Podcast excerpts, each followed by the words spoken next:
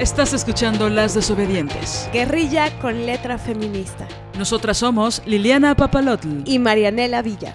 Síguenos en nuestras redes. Estamos en Twitter como arroba mxdesobedientes. En Facebook como Las Desobedientes Guerrilla con letra feminista. En Instagram como Las Desobedientes. Y nuestro blog lasdesobedientesguerrilla.blogspot.com. Escucha nuestro nuevo capítulo.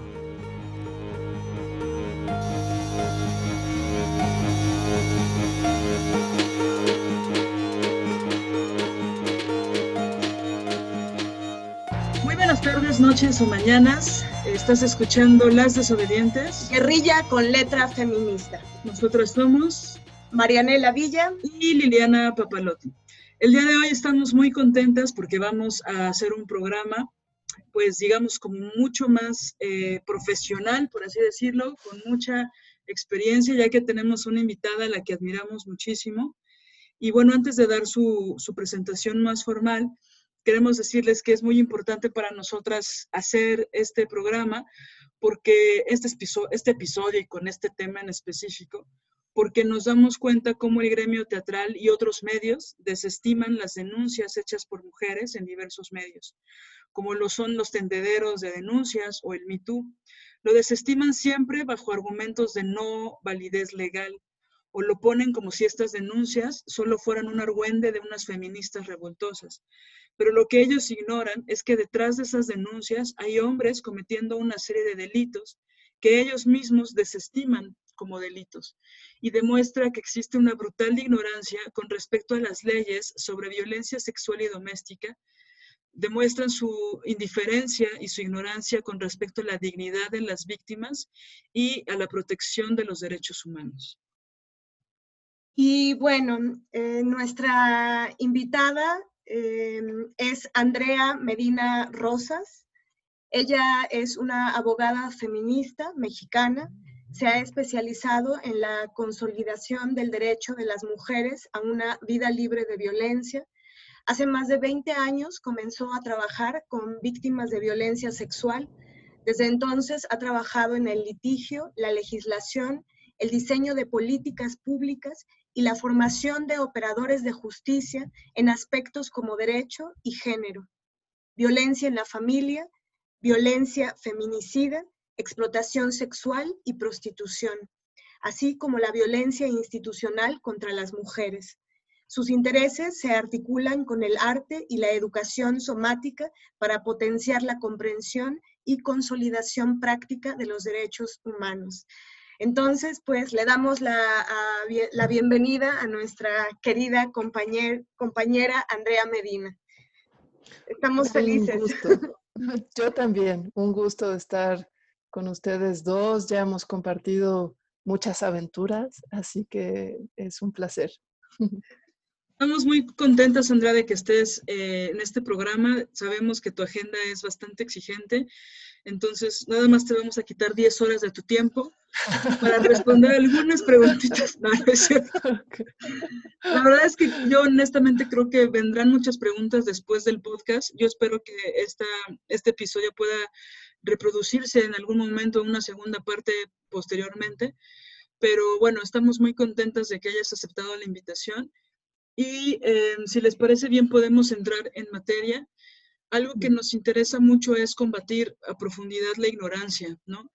Y así como es importante en la academia, es importante leer, es importante investigar, es importante acercarse a las expertas, también es importante mm, hacer conscientes que nosotras tenemos una experiencia que nos atraviesa el cuerpo, que nos atraviesa la sangre, tenemos muchas heridas con respecto a la violencia de género, eh, todas las mujeres, ¿no?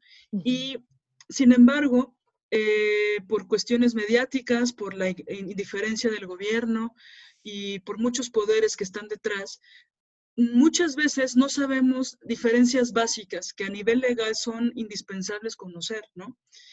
Eh, como por ejemplo, a veces yo he escuchado compañeras que confunden la terminología con respecto a lo que es el abuso sexual cuando en realidad se refieren a violación o el acoso o el hostigamiento. Eh, y bueno, evidentemente la violación cuando es con mayores de edad, cuando es con menores de edad, eh, violación equiparada. Es decir, mi, gran pregunta es si nos puedes dar un breviario de, cuáles son las diferencias con respecto a las, con muchas entre comillas lo digo, los diferentes tipos de agresiones sexuales de las cuales las mujeres somos pues víctimas y a veces sobrevivientes. Sí, eh, es efectivamente no, a veces no es un tema de, de la universidad o de tener que estudiar mucho, pero yo querría colocar que es un tema de ser ciudadanas, más allá de que yo sea abogada. Eh, cuando entramos al Estado, eh, yo tenía una maestra, Teresita de Barbieri, que me encantaba, que ella decía, ella era socióloga, decía es que el lenguaje en el Estado, el idioma común, es la ley. Yo decía, claro, es, es una forma más cercana de acercarse porque en general la ley eh, se ha construido como una herramienta de dominación y entonces decimos, no, esa la usa quien domina, por lo tanto yo no la quiero aprender. Pero el hecho es que la ley lo que hace es aterrizar los acuerdos de los debates políticos de cómo queremos convivir. Entonces va cambiando con el tiempo pero si nosotras no la leemos y no nos interesa, pues los cambios nos los perdemos y nos pueden estar argumentando con temas o con eh, aspectos de hace 20 años o de hace dos siglos y nosotras nos lo creemos porque no, no hemos leído la ley. Entonces, en esta pregunta que, que me hacen, este tema es muy importante porque a lo largo del siglo XX logramos cambios fundamentales en la comprensión de la violencia sexual, en particular contra las mujeres, pero también contra niños y niñas, por ejemplo, que no existían antes. Y muchas de las respuestas que nos están dando para obstaculizar el acceso a la justicia tienen que ver con prejuicios e ideas previas a esas reformas. Entonces, si no conocemos el cambio, nos lo vamos a creer que no se puede. Em, em, algo que hemos logrado también en las últimas décadas es que la investigación y la sanción de la violencia sexual no se quede solo en lo penal, sino que la podamos identificar también y investigar y sancionar en el ámbito administrativo, en el ámbito laboral también, que es muy importante lo quiero tocar porque casi siempre nos quieren llevar a que toda violencia sexual se tiene que denunciar en el ámbito penal. Y para las mujeres, el acceso a la justicia en el ámbito penal es de los más difíciles, porque están los más de prejuicios ahí, por un lado, pero también, a ver si me logro explicar bien, cada materia, como, como la sanción que impone es distinta, las que imponen una sanción más grave tienen requisitos más eh, fuertes, digamos. Entonces, el ámbito penal, como sus sanciones van a privar de la libertad, la exigencia de cómo probar los hechos es mucho más estricta que en el ámbito administrativo o laboral. Claro, en lo laboral te puedes quedar sin trabajo, pero, pero no es que te quedas sin libertad. Entonces, los, decimos las abogadas, los estándares de prueba son distintos. Pero aún en eso, hemos logrado cambios muy importantes en la, última década. Entonces, lo primero que yo querría compartirles es que eh, los primeros delitos que, se pusieron en la ley, sí siempre se ha sancionado la violación, pero se tenían muchas atenuantes en relación a la violación. Por ejemplo, eh, existía antes, ya no existe, eh, por lo menos en, México, en la mayoría de los estados, unos delitos que eran rapto y estupro. El rapto y el estupro era cuando, bueno, el rapto en particular, cuando se privaba de la libertad a una mujer, te la llevas a la fuerza, y eh, tienes relaciones sexuales con ella. Es, es, un secuestro y una violación. Claro. Pero se nombraba como, como rapto porque era, si esa mujer era soltera, pues el Estado lo que hacía era no sancionar con privar de la libertad a ese hombre que cometía ese rapto, que además era un delito que solo el hombre podía cometerlo y solo podían ser víctimas las mujeres, no se raptaban entre hombres. Eh, entonces la sanción era que se casaran. Claro, una dice ahora, pero ¿cómo puede ser que alguien que me priva de la libertad y que además me viola, el Estado diga que me caso con él? Pero antes, el orden social implicaba que cualquier mujer que tenía relaciones sexuales fuera del matrimonio era una prostituta. Entonces, en ese orden social, el Estado decía, no, pues esta ya la chupó el diablo, Ya se la llevaron, ya eh, tuvieron relaciones sexuales con ella. Lo más que puedo hacer en este tipo de sociedad es protegerla obligando a que se case con ella, porque si no va a quedar como prostituta. O sea, obligando a la mujer secuestrada a que se case con su violador. Sí, eso era. El, y claro, era un delito, pero un delito en el que supuestamente sancionaba al secuestrador y violador, obligando a casarse con la mujer, ¿no? Pero a la mujer ni le preguntaron ni nada, ¿no? O sea, lo planteo para que veamos del tipo de ley que, tenemos y de qué sociedades tenemos que construyeron esas leyes. Yo cuando estudié derecho en los noventas, a inicios de los noventas, todavía existía este delito. Yo lo estudié y a mi generación nos tocó pues derogarlo. El otro delito que existía también, que era un atenuante en realidad al, agresor, era el estupro, que era solo las víctimas podían ser solo mujeres entre 12 y 18 años y el tema era no que, se la, no que la raptaran, sino que la seducía. Y si la seducía con el engaño de casarse con ella y tenía relaciones sexuales, es decir, la violaba con engaño, eh, entonces igual se le obligaba a casarse, que es un método que ahora usan mucho los eh, explotadores sexuales con muchas adolescentes eh, y con niñas.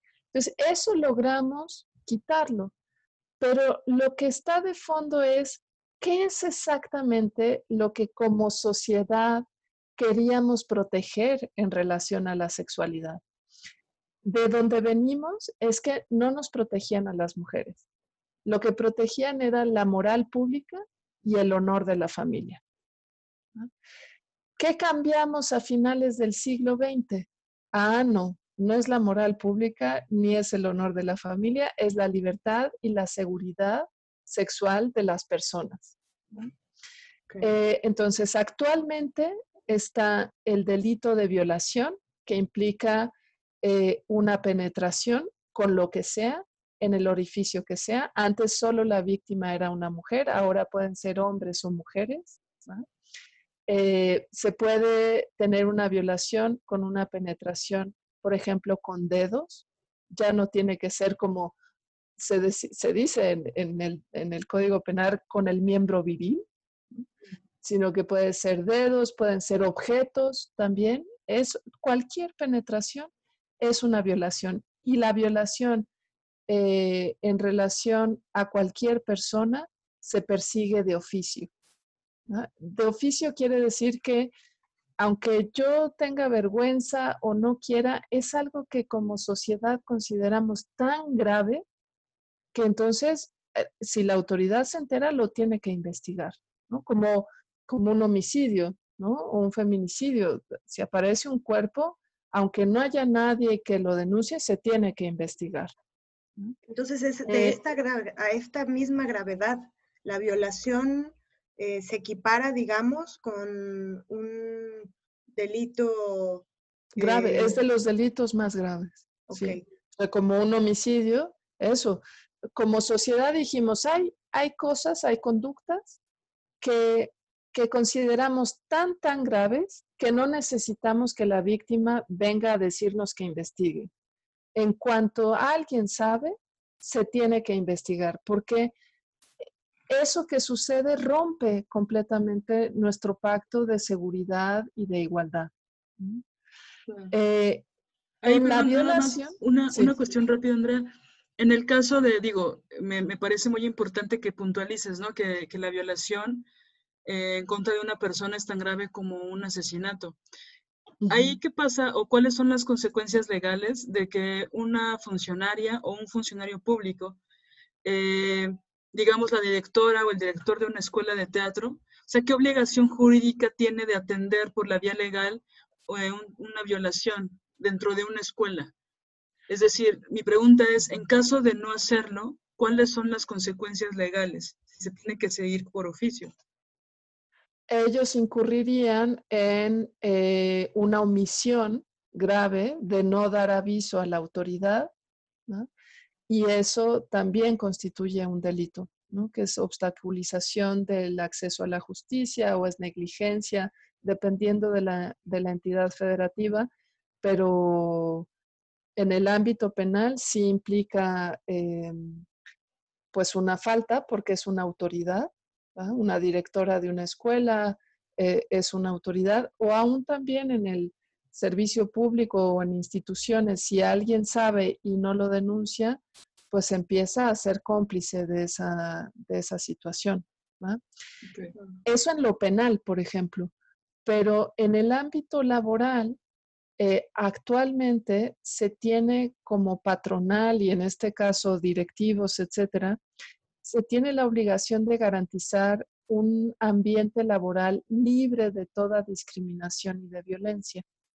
Entonces, si alguien en el ámbito laboral, por ejemplo, en las escuelas hay una cosa mixta, ¿no? Que pueden ser, eh, está el alumnado que no tiene una relación laboral con la directora, pero el profesorado sí tiene una relación laboral. Claro. Entonces, además de lo penal, y, es muy importante esto, además de, no es exclusivamente lo penal, se tiene que hacer una investigación laboral. Y ahí si la directora sabe de un hecho de violación y no lo atiende y no lo investiga, no solo enviándolo al Ministerio Público, sino ella misma al interior de la institución, incurre en responsabilidad laboral también, porque está sosteniendo un ambiente de trabajo de violencia y de discriminación. Claro.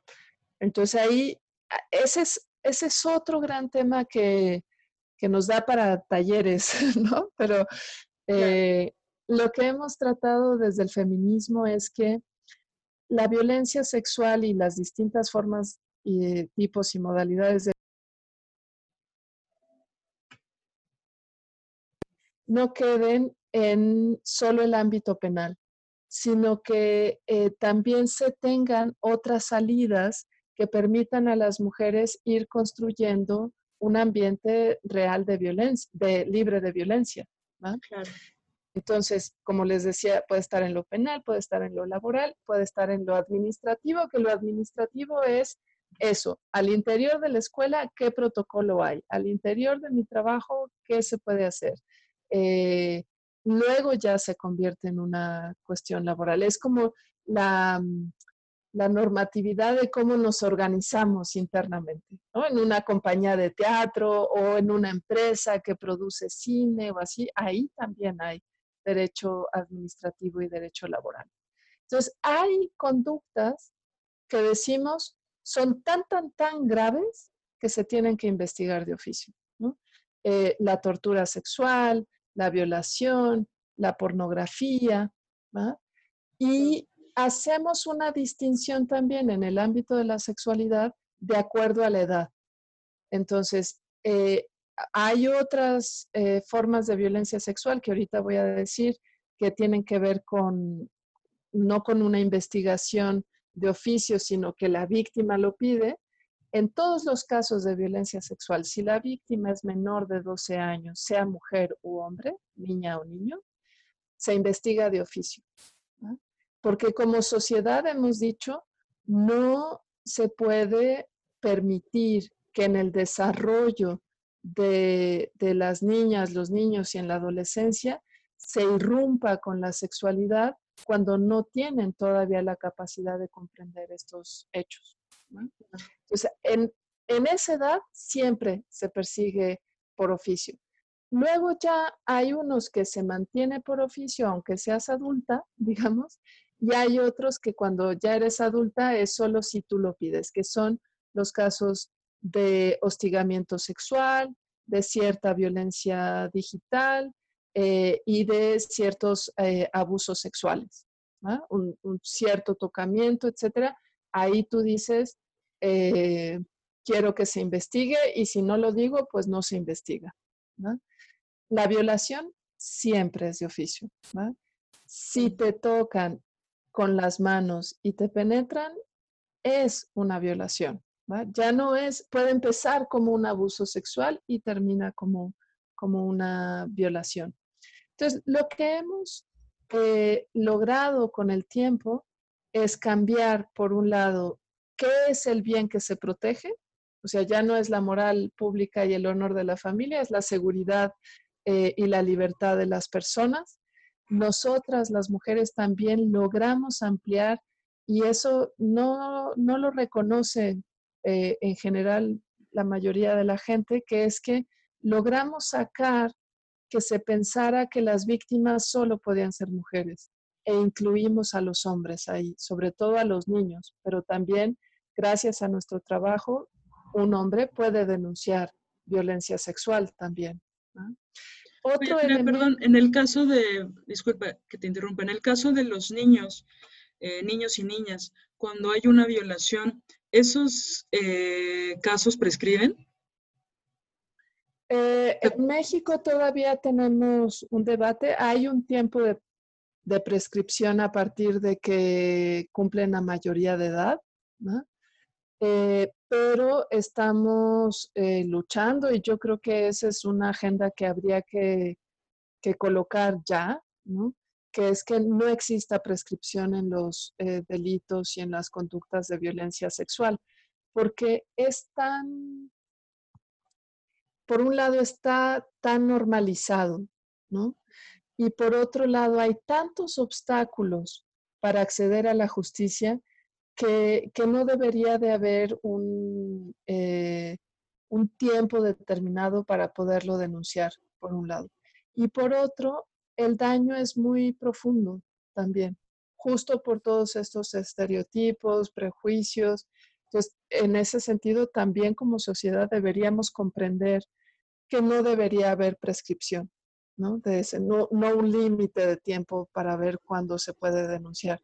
Parte de lo que ha sucedido en los debates, sobre todo dentro de las universidades, es que los protocolos que se crearon en el último lustro eh, para investigar y sancionar eh, esta violencia contra las mujeres, que tiene que ver mucho con la violencia sexual, se habían puesto plazos de prescripción muy cortos y la mayoría de las universidades ya han tenido que modificar ese tiempo y, ya no poner un tiempo, porque se dieron cuenta que, que, claro, ¿quién va a denunciar si después te puede tocar de sinodal o después va a ser, o sea, si tienen el poder sobre ti. Quien denuncia se arriesga a que ya no pueda estudiar, a que ya no pueda trabajar. Entonces, no puede haber un tiempo de prescripción para este tipo de conductas. Y en el caso de personas adultas, eh, depende del estado. Yo había escuchado alguna vez de una experta decir que hasta un año era el tiempo máximo. Depende del estado y depende del tipo de delito. ¿no? Y, ahí también eh, depende, hay veces que un acto de violencia sexual puede estar ligado a, otros hechos de violencia. Entonces también ahí se va sumando, digamos, la, prescripción de los otros hechos de violencia. Puede ser eh, de violencia como el hostigamiento sexual, ¿no? Y acá hay que, mm, es que cada caso puede ser muy complejo, pero lo que tocan es muy importante porque a veces eh, pensamos que solo en, un caso de violación, por ejemplo, que, no sé, un compañero, un profesor eh, te ha estado hostigando, eh, hay una fiesta, te intoxica ¿no? Y intoxicada te, viola, ¿no? Eh, y puede ser que posterior a ese hecho continúe con actos de hostigamiento sexual. Entonces, ¿cuándo fue el último acto? La violación es parte de ese continuo de violencia que está sucediendo. Entonces, la prescripción tiene que ver cuando sucede el último acto. Esto es algo que ahora estamos construyendo. La mayoría de los abogados no lo, no lo quieren ver, de hecho, tratan de, separar, ¿no? son parte de los prejuicios para no investigar estos tipos de violencia. Entonces, lo que, mm, lo que yo querría dejar claro es que eh, en los últimos 30 años hemos hecho cambios muy importantes que no todas las personas conocen y que si nosotras no conocemos, nos van a responder con los prejuicios que nos limiten el acceso a la justicia. Y que es muy importante que nos sigamos actualizando. Por ejemplo, esto que yo les hablé ahora de ese continuo de violencia es algo que tenemos que darle fuerza y densidad. Porque lo que estamos viviendo muchas mujeres eh, de, ciertos agresores es ese continuo, ¿no? Fue hace un año, ahora regresa, me mandó mensajes, me está amenazando, o sea, no, no es eh, un solo acto. Y, el miedo que tenemos y el daño que nos causa tiene que ver con la suma de todo eso. Porque claro, dicen, ay, pero si nada más te envió un mensaje, pues sí, pero ahorita. O sea, el tipo ya hizo tal y tal y cosa anterior, por eso me da pánico ahorita. Entonces, estos son mm, los elementos que estamos tratando de, de consolidar en la ley. Entonces, el derecho penal lo que hace es distinguir cada delito, ¿no? Porque esto, si, si se persigue de oficio, si la edad, si cómo se prueba, etcétera. Pero en el ámbito laboral y en el ámbito administrativo no hay esa distinción. Ahí es violencia sexual. Puede ser desde, desde enviar una foto de pornografía, ¿no? Hasta una violación, ¿no? De, tal vez que no es menor que te envíen fotos, pero, pero digamos de, de distintos daños en lo laboral y en lo administrativo se, debe de investigar igual. Claro, la sanción puede ser diferente dependiendo del daño que causa, pero eh, por eso a veces nos confundimos, ¿no? ¿Qué, ¿Qué, es lo que estoy viviendo? Bueno, importa si, si yo quiero denunciar en lo penal, si yo quiero denunciar en lo laboral. Si yo quiero denunciar en lo laboral, con que describa bien los hechos, eh, con eso basta. Algo que, me parece muy importante, perdón si, si me voy ahora a esta parte de la denuncia, es que em, cuando queremos denunciar, es muy importante narrar los hechos, pero también es muy importante narrar los daños. ¿va? Porque antes pensábamos solo en que la ley debía sancionar a quien violenta la ley, pero de unos años para acá, yo como he trabajado con ustedes, ahora me encanta explicarle a los jueces que tenemos un nuevo actor en nuestro escenario, ¿no? En nuestra obra de teatro que solo era el Estado y, los jueces, digamos, y, los agresores, ahora tiene diálogo y tiene espacio en el acceso a la justicia las víctimas. Entonces, las víctimas, así como al agresor se le tiene que poner un límite y esa es la sanción, a las víctimas se nos tiene que reparar el daño. Y lo que hemos ido logrando en estos últimos años es que se reconozca que la violencia sexual siempre causa daño. No que tengo que llegar llorando y queriéndome suicidar y con sangre, no. Por sí misma, por definición, la violencia sexual siempre causa daño. Y eso lo hemos llevado hasta elementos de cómo se puede probar. Entonces, ahora decimos, antes, imagínense, o sea, pero eso era aún en los noventas, que se tenía que probar que la violación había roto el imen, Y si no se había roto el himen, entonces pues, la mujer, ajá, ¿ah? eh, eso es del medievo. ¿no? Es lo que iba a decir. no, es del 98. Exacto. Siglo XX. Actualmente lo que planteamos es, eh, como son delitos que usualmente no tienen testigos, el dicho de la víctima es el centro. Esa es la prueba principal. Y lo que tenemos que probar es que el dicho de la víctima no se contradiga.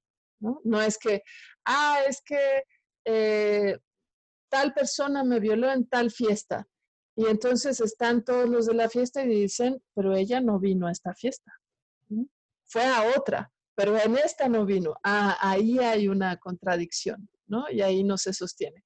Pero si la chica dice, fui a esa fiesta, sí me emborraché y los demás dijeron, sí, se puso perdida. Y ella dice, y yo me fui a dormir a tal cuarto y en tal cuarto se metió tal persona y me violó, con que podamos probar que fue a esa fiesta, se intoxicó y llegó a ese cuarto, con eso basta, aunque el agresor diga que no. Esos son los nuevos criterios que tenemos. Claro, ¿Qué va a decir el abogado que no se ha formado en esto? ¿O qué va a decir la directora o el grupo de amigos que no se han formado en esto? No, están violentando su presunción de inocencia, ¿no? Exacto. Acá hemos ido cambiando muchos elementos porque antes se había construido una sociedad en donde de manera central los privilegios de los hombres se sostenían en la violencia sexual contra las mujeres. El terror, la limitación de las libertades, eh, el control sobre las mujeres, su reproducción, su libertad sexual, se permitía a través de crear impunidad de estos hechos. Y no solo impunidad, simplemente no estaba mal visto, ¿no? Oye, Perdóname, Andrea, este, y se podría decir entonces que hay eh, una especie de mm, rezago de ignorancia eh, a nivel social, es decir, que aunque las leyes en estos últimos 10 años hayan avanzado en pro de la, de la justicia para las mujeres, digamos que en, el, en la conciencia colectiva la, la ignorancia sigue imperando, ¿no? Como este tema de, la presunción de inocencia, porque de verdad eso te lo puede sacar cualquier persona, eh, te habla de, pero y la presunción de inocencia, e, la persona es eh, inocente hasta que se demuestre lo contrario, pero se olvidan de que hay otros términos legales que, también protegen a las sobrevivientes, ¿no? Sí, eh, tal cual. Y, parte de los privilegios, hay autoras que han ido dándole nombre a, ciertos mecanismos de cómo funcionan los privilegios. Eh, hay uno que le nombran el derecho a no saber, ¿no? que es un privilegio de los hombres. Cuando una les dice, es que aquí en esta escuela hay mucha violencia y hostigamiento. No, aquí nada, será excepcional, casos aislados esa es una construcción social de privilegios, ¿no? en donde de veras nos enseñan a no verlo, a, no, a no detectarlo. Entonces, claro, la discriminación tiene que ver con que no se ve, pero para quien vive el, el privilegio puede decir, no, yo ni me enteré y se lo creen. ¿no?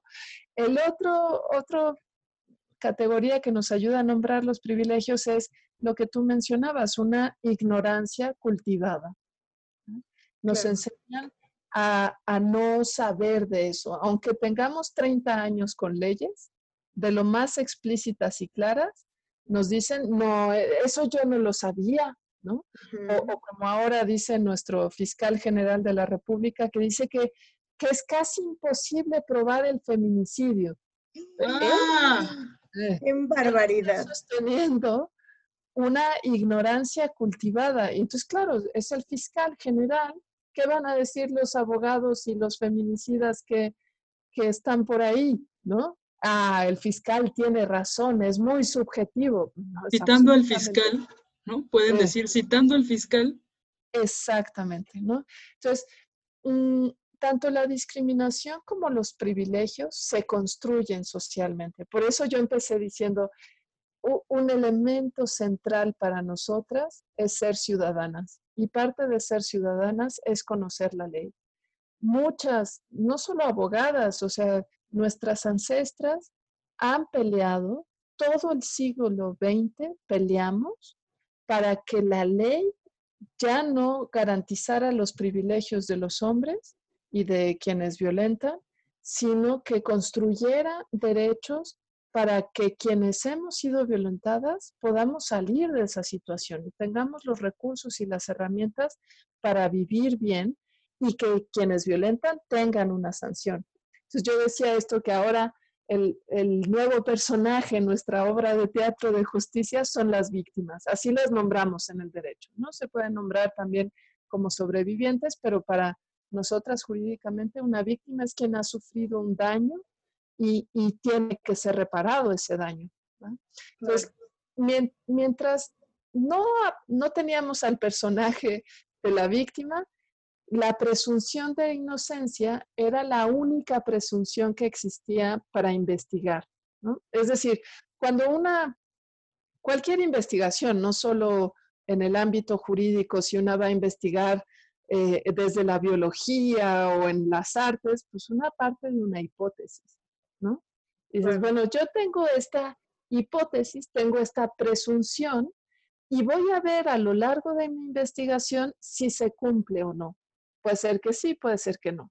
Entonces, cuando solo estaba como personaje el agresor, pues solo había presunción de inocencia. Ok, hasta que no se compruebe en la investigación que, que realizó esos hechos, va a ser inocente.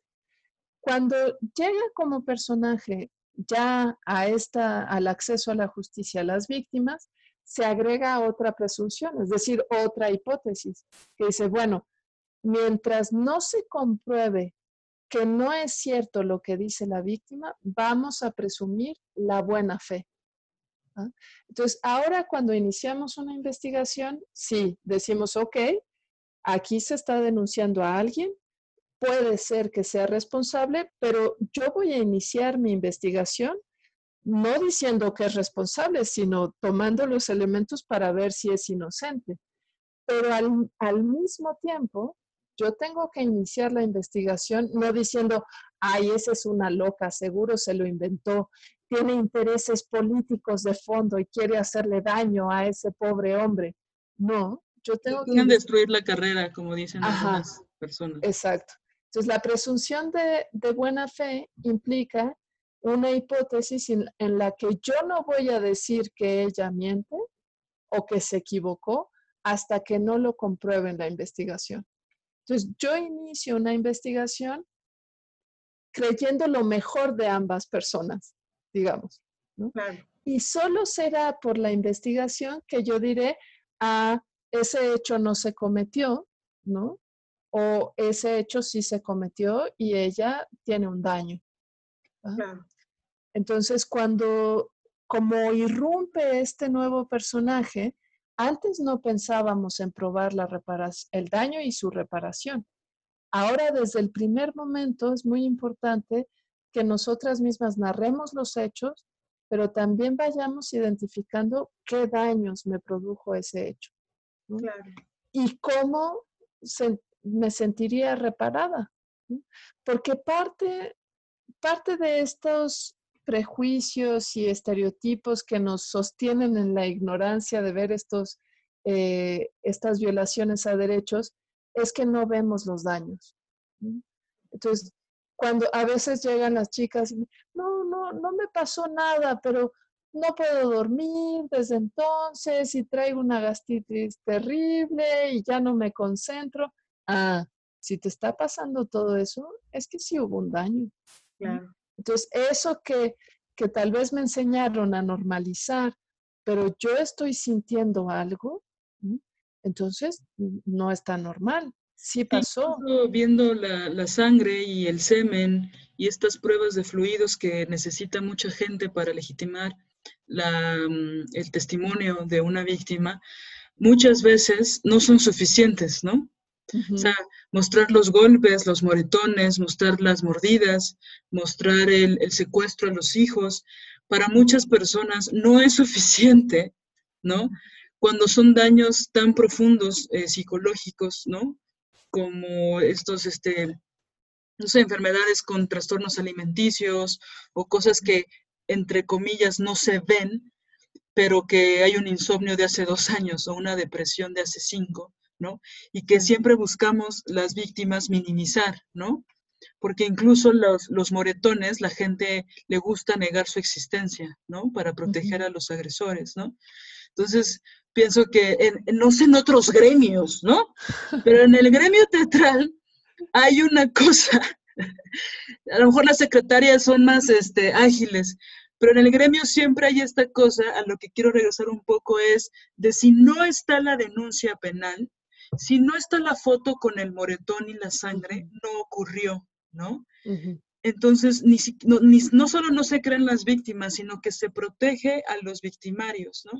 Y, y, nada más aquí, yo quisiera también como señalar algo a lo que le llamo la hipocresía patriarcal, que es que, por ejemplo, en mi caso, ¿no? Que fue un intento de feminicidio. Eh, yo hice una denuncia en la Procuraduría. Eh, hubo personas que vieron las heridas que yo tenía, que eran mordidas, por ejemplo, en la cabeza, en el hombro. Y aún así, estas personas me llegaron a, a decir, gente de teatro, que yo tenía que separar lo profesional de lo personal, mm. ¿no? De, de, una cosa que era un delito, es decir, por eso le llamo la hipocresía patriarcal, ¿no? Porque mm. aparentan eh, la necesidad de un, de un instrumento legal eh, que demuestre que lo que tú estás diciendo es verdad, pero en el fondo, incluso cuando lo hay, no les importa. A mí me llegaron a decir, ¿no? Este, pero él es un, el, tu, este, bueno, este hombre, ¿no? Es tu agresor, mi agresor, era, es un poeta, y tú estás diciendo que, eh, esto de él, ¿no? Es decir, confunden eh, verdaderamente todo. Y, confunden chisme con feminicidio, ¿no? Exacto. pues no sé si, porque todavía lo vieran como chisme, ¿no? Bueno, nos dicen que, son cosas banales, pero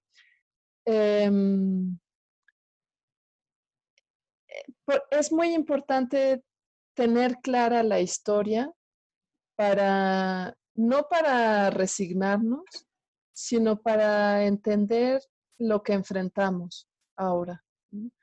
Eh, así como yo les decía que en lo sexual lo que se buscaba garantizar era el honor de la familia, por lo tanto, si te casaban con tu violador, ¿a quién le importaba? Bien te fue, ¿no?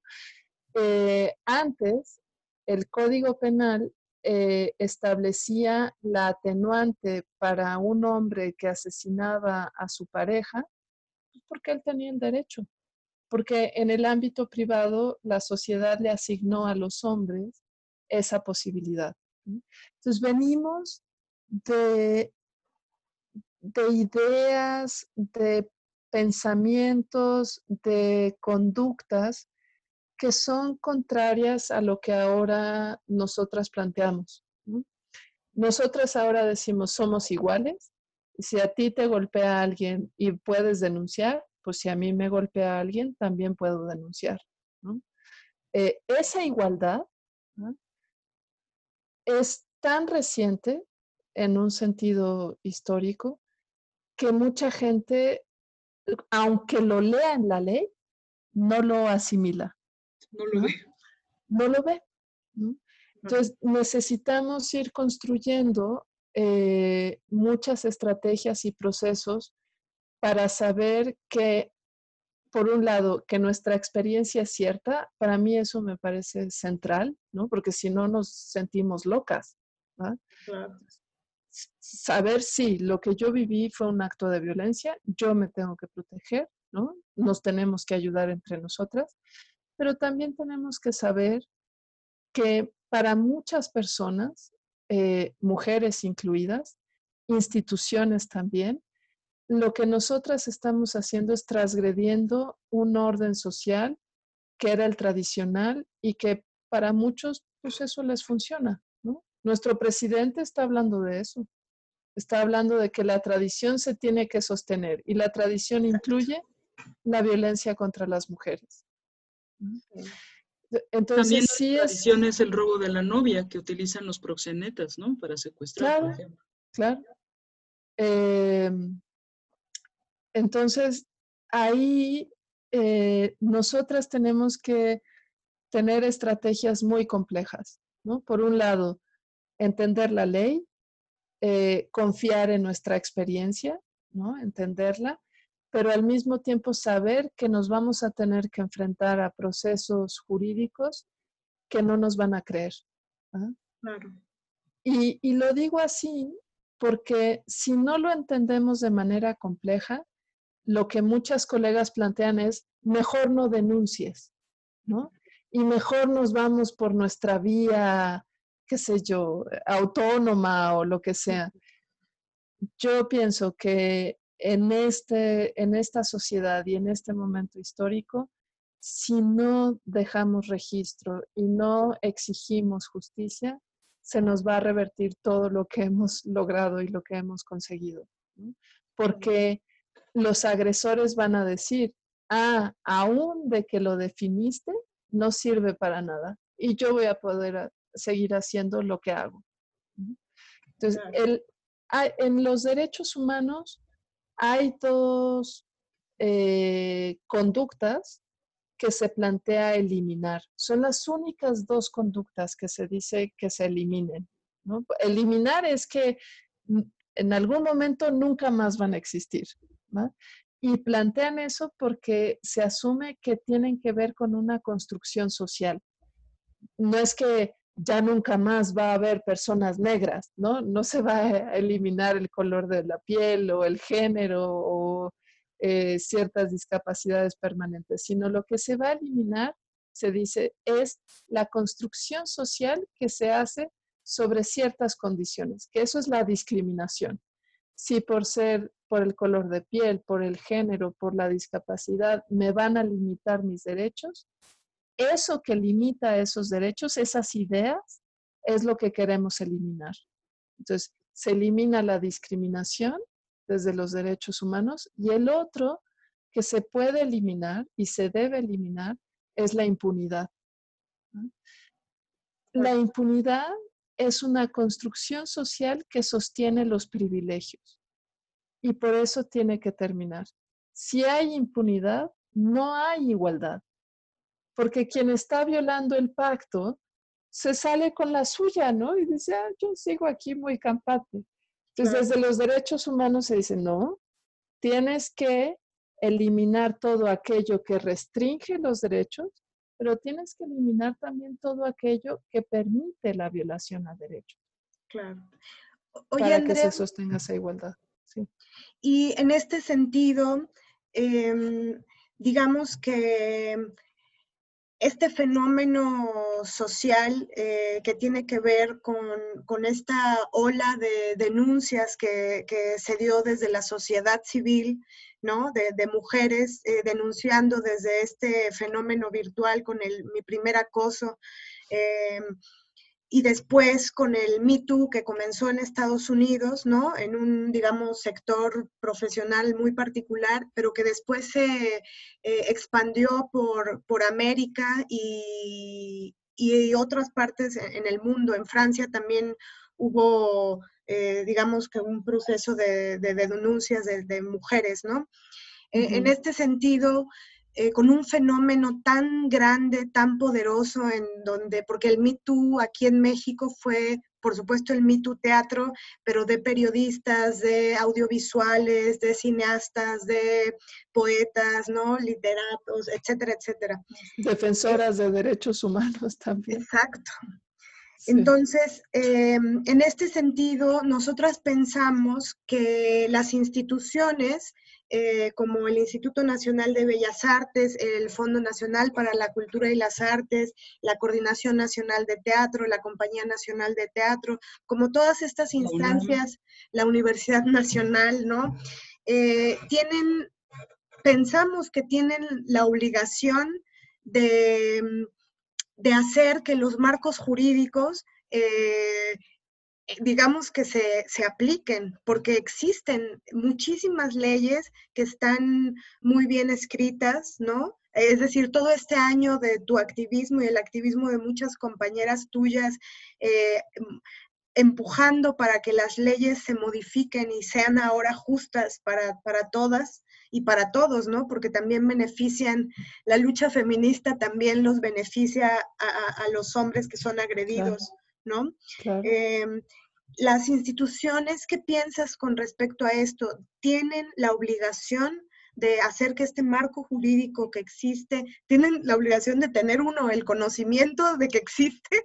Es que me da un poco de risa, pero yo digo, es que si yo lo sé, ¿no? Claro. Este, ¿Cómo es posible que, un funcionario público que recibe recursos del Estado no, lo sepa? ¿No? ¿Y, qué pueden hacer? Eh, ¿Qué se puede hacer? Porque lo que es muy brutal, bueno, nos lo parece, es que se escudan también en que en la, ignorancia y en decir, no, pues es que nosotros no sabíamos, nosotros no sabíamos que el, que agredió a Mariana Moyers, eh, no sabíamos que, que, era un agresor y por eso está en las listas de preseleccionados. Y yo lo que pienso es, obvio. Es decir, nosotros no estamos pensando que los jurados tienen que saber el historial delictivo de todos los que aplican. Obvio, no estamos diciendo eso. Estaría lindo, ¿no? Tener una base de datos donde pusieras el nombre. Por ejemplo, nosotras sí tenemos esa base de datos porque nos interesa eh, que no siga habiendo violencia contra las mujeres. Entonces, actrices, directoras, organizadas, pues sí, ya tenemos nuestra base de datos de los agresores para prevenir que nos vuelvan a agredir, ¿no? Claro. Porque igual no me agredió a mí, pero agredió a una compañera. Sí. Pero bueno, las instituciones pues no, no hacen esta base de datos, entonces, pero no estamos como diciendo nosotras que el jurado lo tiene que saber, sino que pensamos que cuando se da un fenómeno tan fuerte social con respecto a violencia hacia las mujeres, estas instituciones, ay, perdón, estas instituciones debieron, debieron tomar cartas en el asunto, ¿no? Porque existe un marco jurídico eh, y pareciera que no hay ni una hoja escrita para ellas, para ellos, perdón, para estas instituciones, ¿no? Sí, bueno, ahí eh, lo hemos ido construyendo lentamente, pero en este momento ya existe la responsabilidad para las instituciones, sobre todo si son públicas. Eh, tiene que ir a, las quejas que se presentan ante los órganos internos de control con la función pública, pero también en el ámbito laboral. O sea, toda patronal que no garantiza o sea, si, si a mí me presentan como patronal una denuncia, ¿no? Por hostigamiento sexual o un abuso sexual, etcétera, y yo no investigo, yo estoy tolerando ese acto. Por lo tanto, más allá del que cometió el, primer acto de violencia, yo como institución, como patronal, soy responsable también. El tema con eso es que eh, si nosotras no vamos denunciando y dejando constancia de esos hechos, ellos también se pueden escudar, ¿no? O sea, no por demeritarlo, pero por lo menos jurídicamente. Si yo digo, sí lo denuncié en un tendedero, ¿no? Y traigo aquí la hoja mojada del tendedero, bla, bla, bla, pues de manera tradicional, el, la mayoría de los juzgados no lo van a tomar en cuenta, sea penal, sea laboral o sea administrativo. Em, entonces, creo que es muy importante, una, que vayamos dejando constancia, pero para hacerlo, insisto, no hay que ir creyendo que estamos en un mundo de igualdad. Hay que dejar constancia sabiendo que estamos en un contexto de discriminación, ¿no? Y que se puede presentar la denuncia formal siempre por escrito, yo guardar la copia en la que me sellan de recibido. El acuse. El acuse, sí, por supuesto. Porque luego, ah, no, aquí no se quedó nada. No, yo tengo aquí el acuse con sellito original, ¿no? Eh, y siempre pensando en tejer una red y estrategias por si se activan represalias por presentar esa denuncia. Puede ser que no investiguen nada. ¿ah? Nos va a frustrar, va a ser encabronante, todo lo demás. Pero ese sellito nos va a servir de prueba para después decir, yo sí te avisé y tú no hiciste nada. Tú eres responsable de tolerar estas cosas. Y nos implica también tener como una visión muy paciente y muy estratégica. A veces una quisiera, por supuesto, el acceso a la justicia rápida y que haya un resultado rápido. Bueno, en este momento de la historia no nos tocó a nosotras. A nuestras abuelas no les tocó que hubiera estos delitos, o sea, ellas ni siquiera podían denunciar. Nosotras sí podemos, pero no nos creen, porque no hemos logrado esa transformación total de las, eh, de las instancias de acceso a la justicia. Pero sí podemos ir dejando pruebas. Yo tengo siempre esta imagen como de Hansel y Gretel, ¿no? Ahí vamos dejando piedritas, ¿no? Es nuestra mm. constancia de que aquí hubo un camino, ¿no? Y, y esas piedritas son la referencia jurídica que vale. ¿no? Y lo que tenemos que, exigir teniendo esas piedritas es la responsabilidad de sus servidores públicos. No nos hemos atrevido todavía a denunciar a la directora, ¿no? O al patrón, o al tal. Entonces hay que ir, porque ya se puede, ¿no? Pero claro, una le da susto, pero entonces vámonos con, con estos que están tolerando la violencia y que no lo están permitiendo. Recién esta semana, eh, las colegas de, Chihuahua, que es un movimiento muy organizado, eh, se estaba, estaban haciendo la reforma porque es un plazo que, que, tenían que hacer todas las entidades federativas sobre la violencia política contra las mujeres. Y lo que ellas hicieron, que son cosas que también podemos ir impulsando, era eh, eh, ¿se acuerdan este 3 de 3 anticorrupción?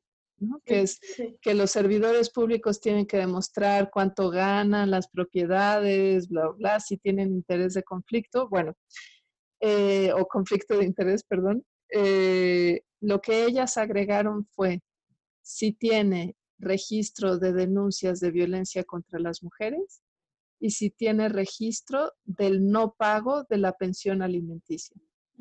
Y entonces lo ponen en el mismo lugar que el 3 de 3. Y entonces, si tú no cumples con eso, o si tienes, eh, no has pagado todas tus deudas de pensión alimenticia, o no se ha resuelto, o no has tenido la sanción por la violencia que ejerciste, no puedes ser candidato.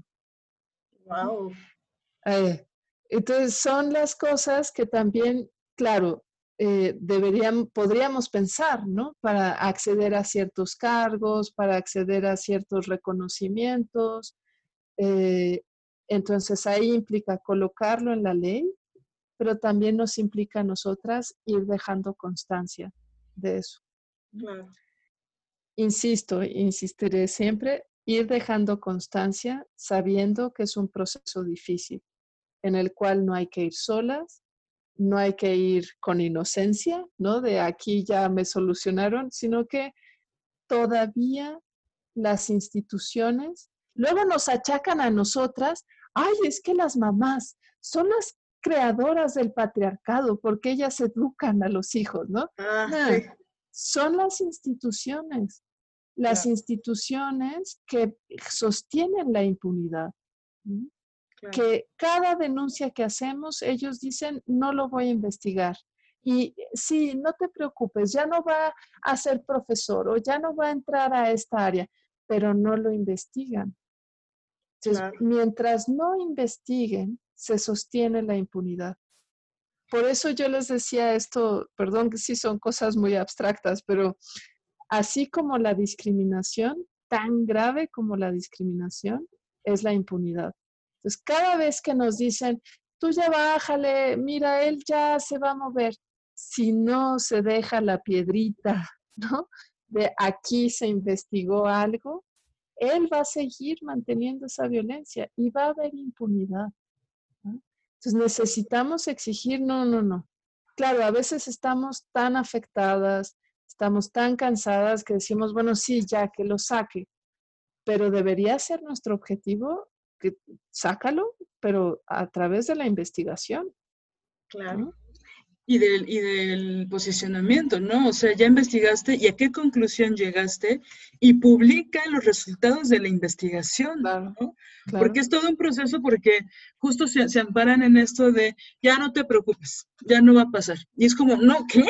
No eres Dios, institución, ¿no?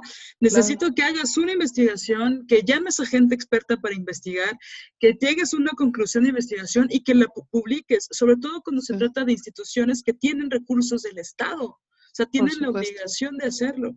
Entonces, pueden desconocer toda la ley que quieran. Está bien, ya, ya. Somos México, nos acostumbramos, pero eso no puede ser un argumento para no investigar sobre todo en casos que son delitos que, como tú dijiste en un principio, son, se siguen por oficio, ¿no? Como en el caso de las violaciones. Y yo aquí quisiera decir que, bueno, apenas llevamos el punto de las violaciones, no hemos hablado de motivamiento. O sea, todo esto solo fue para definir las violaciones. Ahora sigamos con el abuso sexual. Bueno, o sea, lo que pasa es que sí creo que es, pertinente hacer estas diferencias. Digo, ya nos diste una, una bastante luz de muchas cosas. Eh, pienso en la reparación del daño, ¿no? Que yo lo escuché de ti, ¿no? Que en el imaginario de las películas de Hollywood y que es el imaginario colectivo, cuando se habla de reparación del daño, solo se piensa en dinero, ¿no? Y pienso que si toda la gente te pide la denuncia penal y el sello de la PGJ y lo que sea, pero también puede haber reparaciones del daño muy importantes para las víctimas a partir de otras investigaciones de tipo este, laboral, ¿no? O administrativo donde yo conozco varias víctimas donde dicen, ay, ni me interesa que esté en la cárcel, no digo que sean todas, solo quiero que lo corran de la oficina, ¿no? O sea, solo quiero no volver a verlo, no quiero yo salirme de la oficina o renunciar porque este tipo me sigue hostigando, ¿no? O sea, ni siquiera quiero llevar todo el proceso de legal de una denuncia que va a durar años, solo quiero que no me acose a mí en la oficina y que no acose a mis compañeras, ¿no? Que ya es bastante, pues, ¿no? O sea, porque pareciera que si no se resuelve lo que tú dijiste penalmente, no podemos correr al, actor de la escuela o al maestro agresor este, que acosa niñas, ¿no? Luego se amparan en el tema de nosotros no somos un MP, el FONCA no es un tribunal, pero es porque desconocen la ley, ¿no? Y, desconocen que hay eh, varios tipos de, denuncias, la penal, la laboral y la administrativa, desde donde la institución eh, podría proteger a, quien está denunciando, ¿no? Es decir, la investigación es algo que, la institución sí puede empujar y justo nosotras también lo nombramos como a veces quieren eh, resolver el asunto por debajo del agua, ¿no? Es decir, de nada sirve que el Señor eh, del último testimonio eh, por debajo del agua este, ya no esté eh, seleccionado o no quede en la compañía nacional si la institución lo hace pues así, en lo oscurito. Entonces se sale por la puerta de atrás, digamos, ¿no? Y por eso es tan importante como el, el que la institución se pronuncie. Con esto no estamos diciendo que queremos que, que diga este hombre es culpable de lo que esta persona eh, lo acusa. Obvio no, porque tiene que haber una investigación. Evidentemente no estamos diciendo eso, pero sí que haya, por ejemplo, me imagino un sueño eh, de utopía, ¿no? en, donde el Fondo Nacional para la Cultura y las Artes nos manda una carta a las mujeres del gremio diciéndonos, eh, compañeras, este, colegas, sabemos que hay un asunto de violencia eh, estructural en, en el gremio. Eh, sabemos que hay un marco jurídico que las protege y el Fondo Nacional para la Cultura y las Artes eh, va a hacer todo lo posible ¿no? Para salvaguardar su, sus derechos y sus derechos y, la no discriminación, ¿no? Porque para, yo siempre he pensado, para que el arte, eh, que sí puede tener un, un, potencial revolucionario, pero para que las mujeres se entreguen al arte, eh, a profundidad no pueden estar eh, creando en, lugares de, tanta violencia, ¿no? Sí, y es que acá creo que tocan un tema muy importante que en, en temas de discriminación y de violencia no se puede ser neutral. Si yo no respaldo a quien está siendo afectada por la discriminación y la violencia, lo que estoy haciendo es respaldar al agresor. No hay de otra. Es así. Entonces, lo que están haciendo las autoridades al decir, yo no soy un tribunal y yo no puedo investigar, sí, toda autoridad, en tanto es autoridad, tiene la facultad de investigar en el ámbito de sus competencias. Obviamente no se convierte en policía o en Ministerio Público, pero sí le toca investigar en el ámbito administrativo. Si no investiga, lo que está haciendo es sostener los privilegios de los agresores y se está posicionando a favor de los agresores.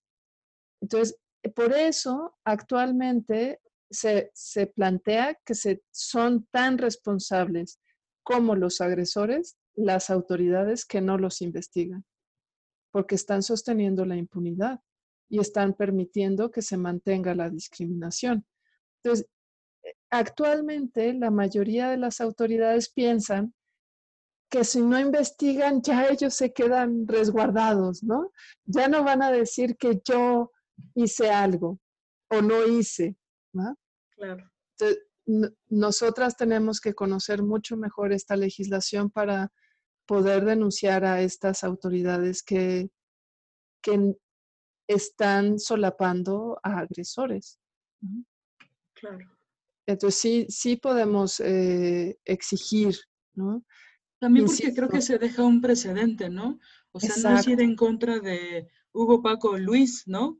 Sino es ir en contra de todo un sistema, porque siento que las instituciones insisten todo el tiempo en que la violación contra mujeres se inventó hace dos años, ¿no? Y que solo ha habido unos casos aislados. Es que dan unas respuestas que parece que es así, ¿no? Sí. Y, y, dicen todo el tiempo que no todos los hombres son así, no son agresores. Va, este, estamos de acuerdo. Pero cuando ellos tienen las pruebas de que evidentemente sí hay muchos, y solo estamos hablando del gremio teatral, que sí son agresores, que tienen varias parejas que han sido víctimas, que aparte nunca es un caso aislado, nunca es solo una vez, nunca es, ¿no? No eh, toman las riendas y siento que justo por, por dejar toda la mierda abajo de la alfombra, empiezan a hacer actitudes que, que son tan emergentes, tan mal pensadas, eh, tan al vapor, que incurren en la ilegalidad, ¿no?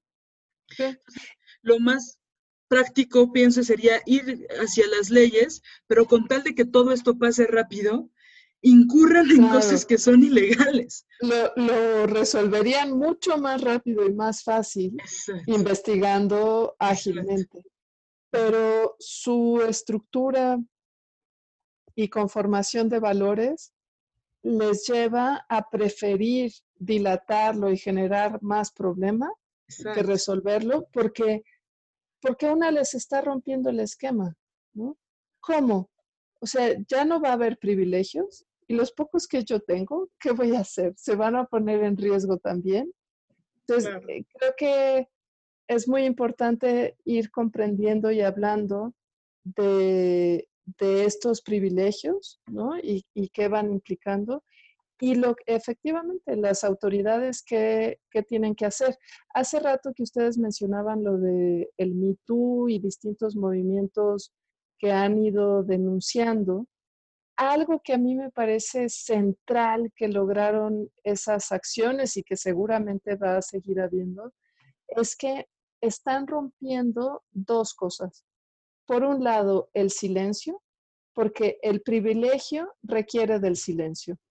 La violencia requiere de ese silencio. Eh, entonces se rompe el silencio, claro, por eso la mayoría de los denunciados amenazaron a las, a las denunciantes, porque no, o sea, acá el pacto... Si es que le aclararon a quién, quién hizo la denuncia, ¿no? Claro, o, o, como patadas de ahogado, ¿no? Pero un, un elemento muy importante es que nos quedemos calladas. El otro elemento muy importante es que tengamos vergüenza. Es todo este mecanismo de responsabilizarnos a nosotras, de, no querer decir todo. Entonces, muchos agresores lo que hicieron fue eh, dar su versión de la historia tratando de avergonzar a las denunciantes. O se suicidaron. Bueno, o, argumentaron ese, pero de nuevo es responsabilizar a la víctima. Exacto, claro. Entonces, yo creo que algo muy importante que, que hemos ido logrando y que no hay que dejarlo, eh, hay quienes dicen, ah, esos movimientos no sirvieron para nada. Pues yo digo, depende de qué expectativa tenías, ¿no? Porque para mí, que llevo 25 años en esto, ver a tal cantidad de mujeres de distintas edades, o sea, desde niñas hasta mujeres de 80 años, ¿no? Sí. Diciendo, yo viví esto, ¡oh! es un trueno que abre completamente espacios, porque no, no podíamos hablar de eso, y menos hablarlo em, tan públicamente y tan masivamente. Sí, muchas mujeres mm, era la primera vez que lo decían a alguien, incluso a ellas mismas, que ahí fuera del aire Marianela me decía algo acerca que es muy importante decir acerca de una de las grandes críticas en contra de las personas que denunciamos en el Me Too era el anonimato, ¿no? Y entonces se criticaba muchísimo el anonimato y hablaba Marianela, ¿no? De la confidencialidad, ¿no? De que en el caso del Mito Teatro eh, solo se publicaban eh, testimonios de mujeres que eran cuentas reales. Entonces, las que llevaban esas cuentas eh, eran confidencial la información, ¿no? Y ellas lo hacían saber públicamente, ¿no? Claro. si tú quieres mantenerte en el anonimato, se te va a respetar, si no, este, se te puede publicar pero más bien era un tema de confidencialidad, es decir, no era una cuenta falsa este, con nombre X que decía una denuncia, sino que se buscaba eh, que, es decir, quienes recibían las denuncias sabían quiénes las hacían, pero eh, eh, se dejaba el nombre de la denunciante en confidencialidad, ¿no? Porque y ese es un derecho, es un derecho de las víctimas, eso está en la ley por el contexto de violencia que vivimos en el proceso de investigación, es un derecho de las víctimas la confidencialidad. También lo sería para quienes son denunciados, pero estamos en un momento tal que en la medida de la resistencia de las instituciones, las mujeres estamos teniendo que optar por esto. Pero fíjense cómo se, va construyendo. ¿Qué es lo que nos dicen las instituciones cuando no vayas a decir nada, ¿no? Ok, actuamos, pero no decimos quién es el agresor. Ellos también están construyendo anonimato. Ellos también están construyendo silencio alrededor. Ah, pero ¿de quién está muy mal visto? Pues de quienes siempre nos han obligado a guardar silencio. Por eso yo insisto tanto en esta relación de, de discriminación y privilegio, porque hay que identificar bien qué qué nos piden y quién se beneficia de eso. ¿Qué pasa cuando las víctimas pierden la vergüenza y, dejan de guardar silencio? Se acabó el privilegio. La revolución. Claro, y eso lo tenemos que fortalecer. Eh, tenemos que seguir impulsando eso. Y lo otro que me parece muy importante que hay que seguir impulsando es una reflexión y una crítica de qué valores están incentivando eh, las instituciones. O sea, ¿qué te importa más? ¿Que actúe bien y sea un violador?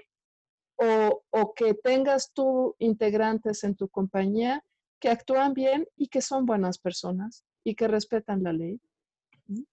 Es un debate que tenemos también las defensoras, o sea, en el, en el movimiento de derechos humanos dicen, no, es que es, es súper buen abogado.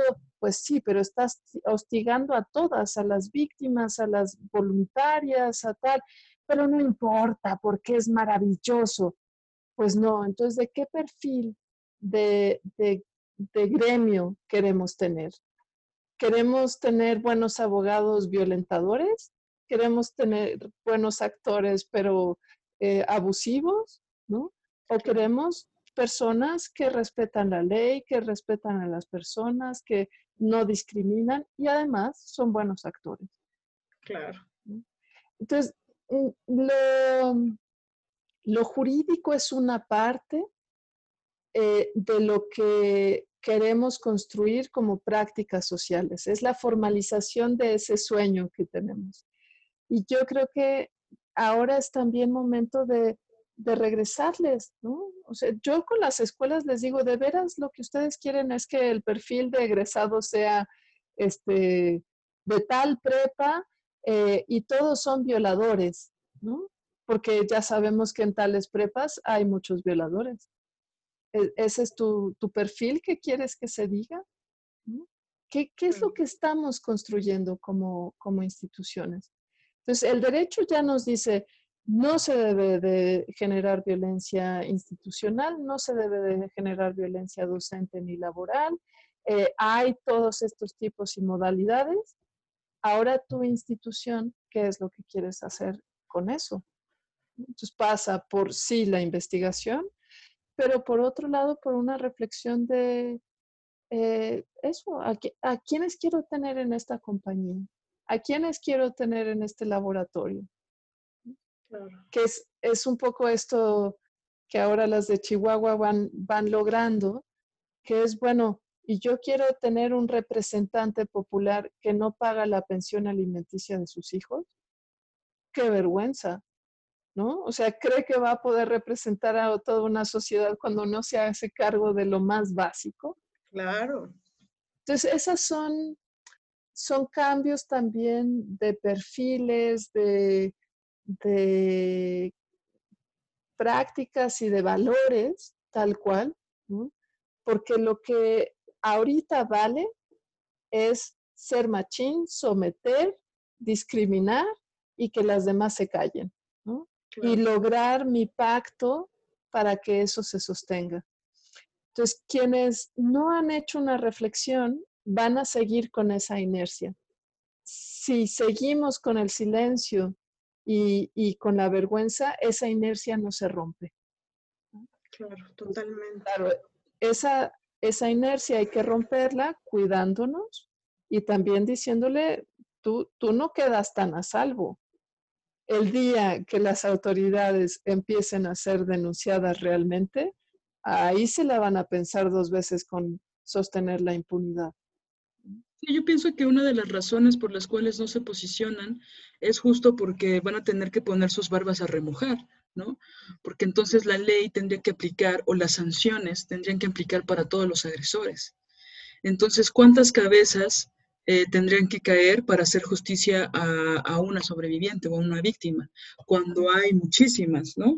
pienso que una de las grandes razones para proteger, para encubrir a los agresores, es porque no los quieren, no quieren em, ser juzgados con la misma vara, ¿no?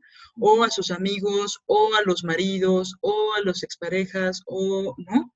Entonces, como es una cuestión que se podría volver personal, porque todo el mundo se conoce, ¿no? Más en este gremio que es tan pequeño, ¿no?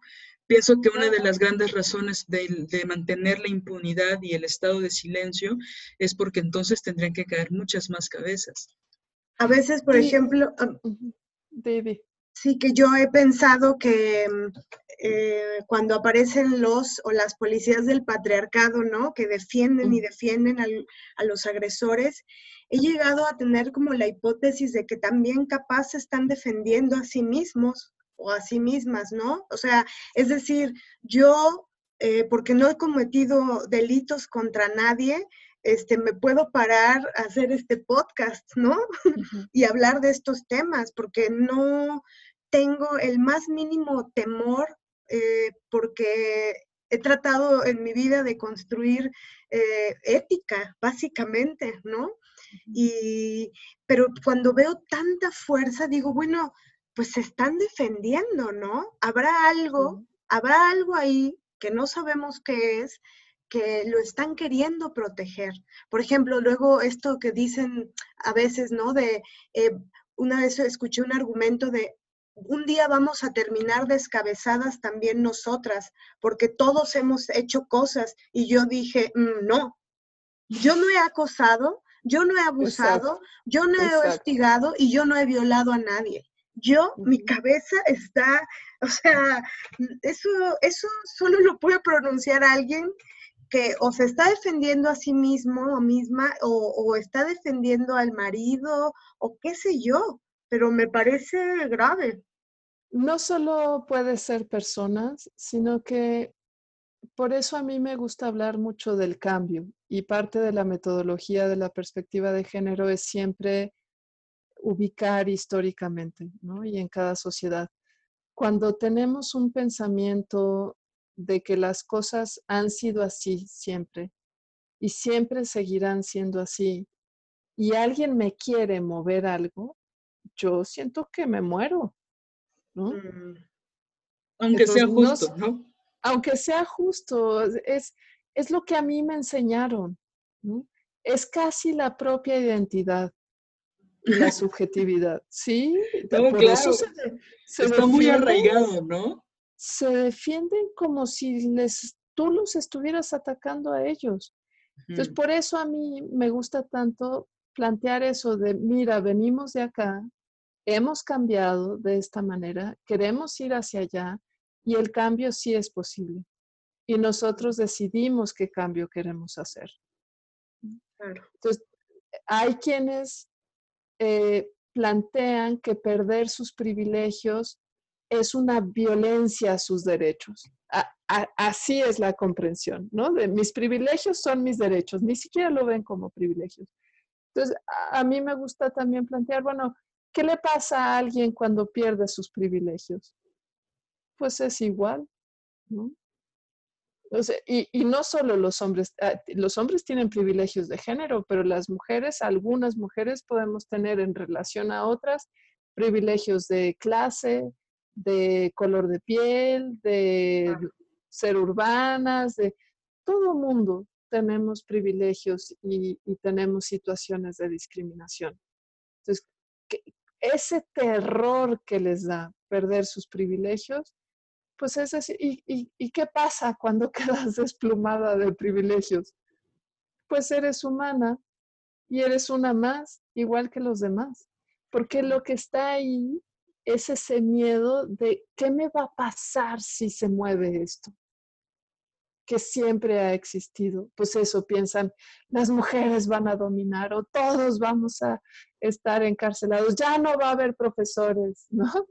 Claro. Ya no va a haber coqueteo, ya no vamos a poder ligar con otras mujeres, ya no va a haber reproducción, porque ya toda esa cosa, es que esas cosas dicen. Sí, sí, sí, sí, tal cual, tal cual.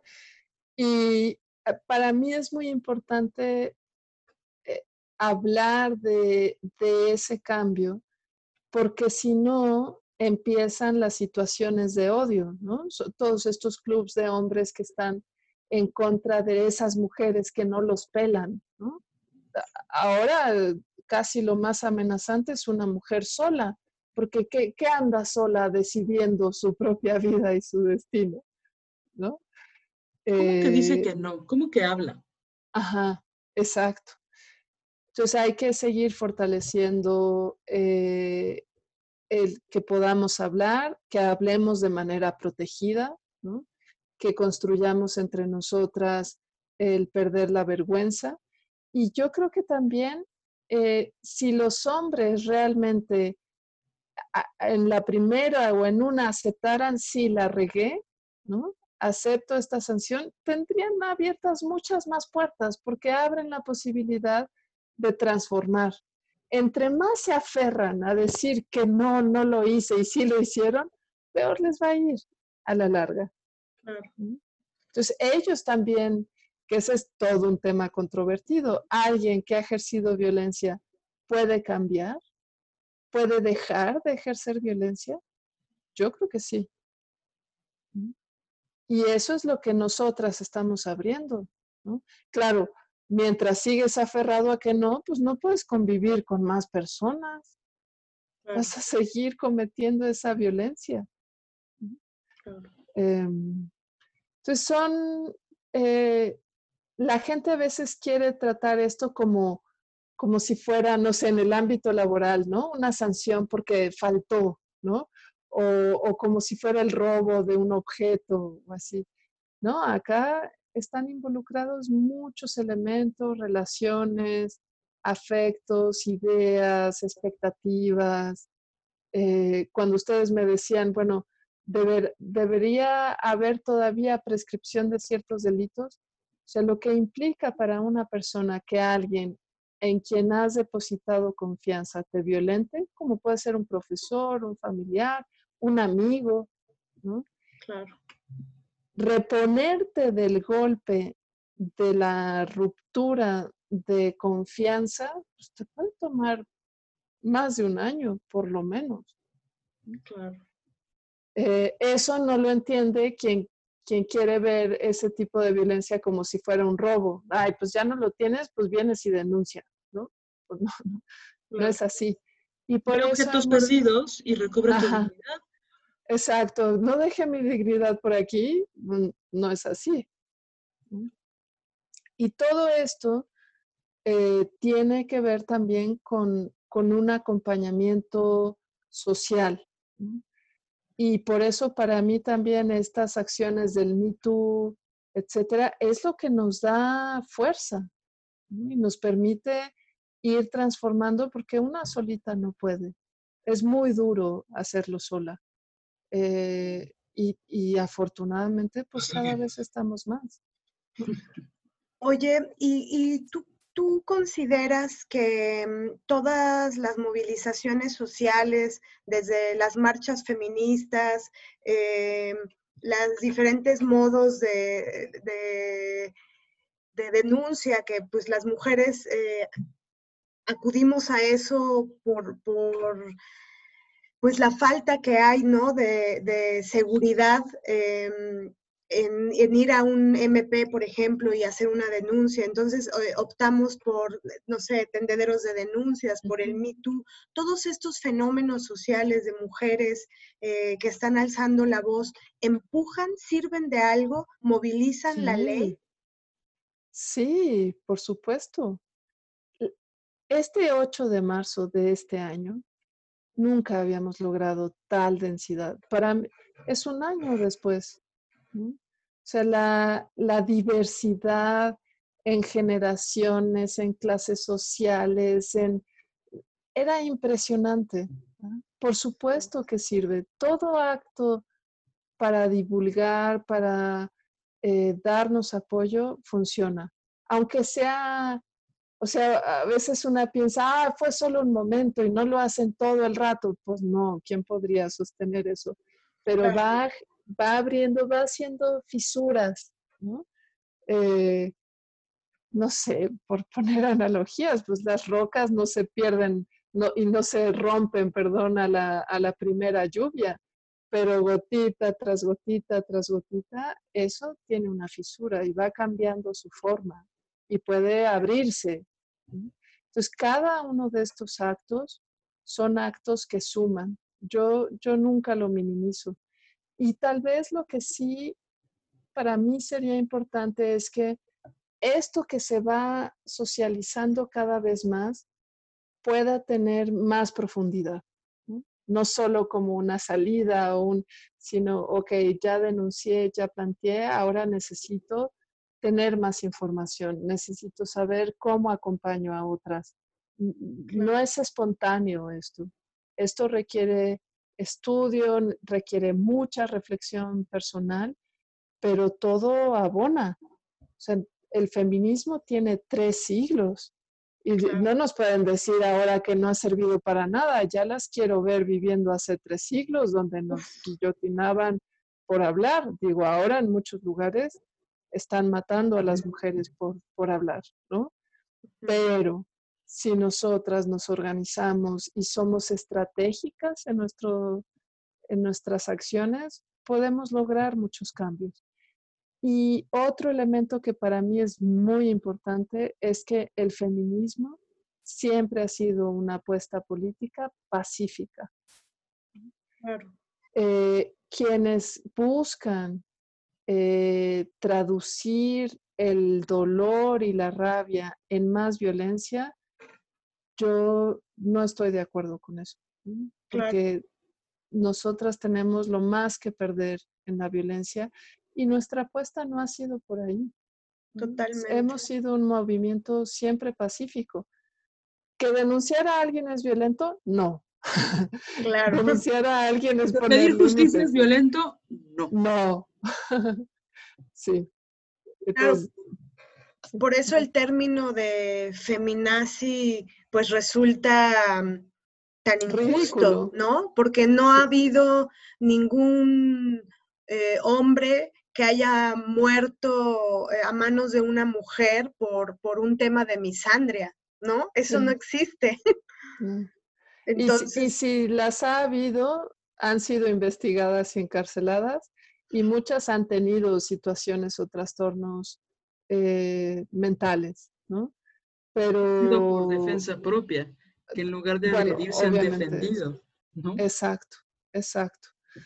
Eh, pero sí, creo que eh, es también importante reflexionar sobre esto porque para algunas que no conocen la historia y que no se ubican apoyadas en, en los referentes que tenemos, creen que la única salida es la violencia. Y, y nosotras siempre hemos hecho alternativa a eso. claro, Por eso muchas estamos en la ley, ¿no? Claro. porque sí queremos que se sostenga el Estado, sí nos ayuda, pero que sea en igualdad para todas las personas, no solo para unos. Y también la, la importancia de recuperar eh, la genealogía, ¿no? Como dice Marcela Lagarde, eh, sin biografía no podremos sobrevivir. Necesitamos recuperar la genealogía intelectual, eh, artística de las mujeres, porque eso saber nuestra historia, saber de dónde venimos, eh, nos permita también saber en, eh, en, dónde estamos paradas y como también lo menciona Marcela, ¿no? Nos, eh, hacer nuestra propia biografía histórica junto con la genealogía, es decir, nuestras antepasadas, nos permite saber de cuántas innumerables herramientas tenemos. Ya Exacto. las tenemos en las manos para salvaguardar nuestra integridad física, mental, ¿no? Sí, sí, absolutamente de acuerdo. Y pienso que ese tiene que ser un paso porque la angustia y desesperanza de muchas, siento que viene de eso, de no saber la historia, de no conocer los recursos que hemos construido. Ahí están y son de paz y son son también de, de, risa y de creatividad y de, o sea, lo claro. que hemos hecho. Yo cuando leo la, la biografía de Olimpia de Gush, digo, ay, qué timoratas somos nosotras, ¿no? Aquella hacía obras de teatro, decía una cantidad de cosas que, wow, ¿no? Pues yo también puedo. ¿no? Claro. Y desde ahí me sostengo. Totalmente. Bueno, amigas, tenemos que ir cerrando. Ah. Eh, agradecemos mucho. No que, se hayan dormido todavía. No, este, que haya estado con nosotras, Andrea. Eh, quedaron algunas cosas pendientes, obvio.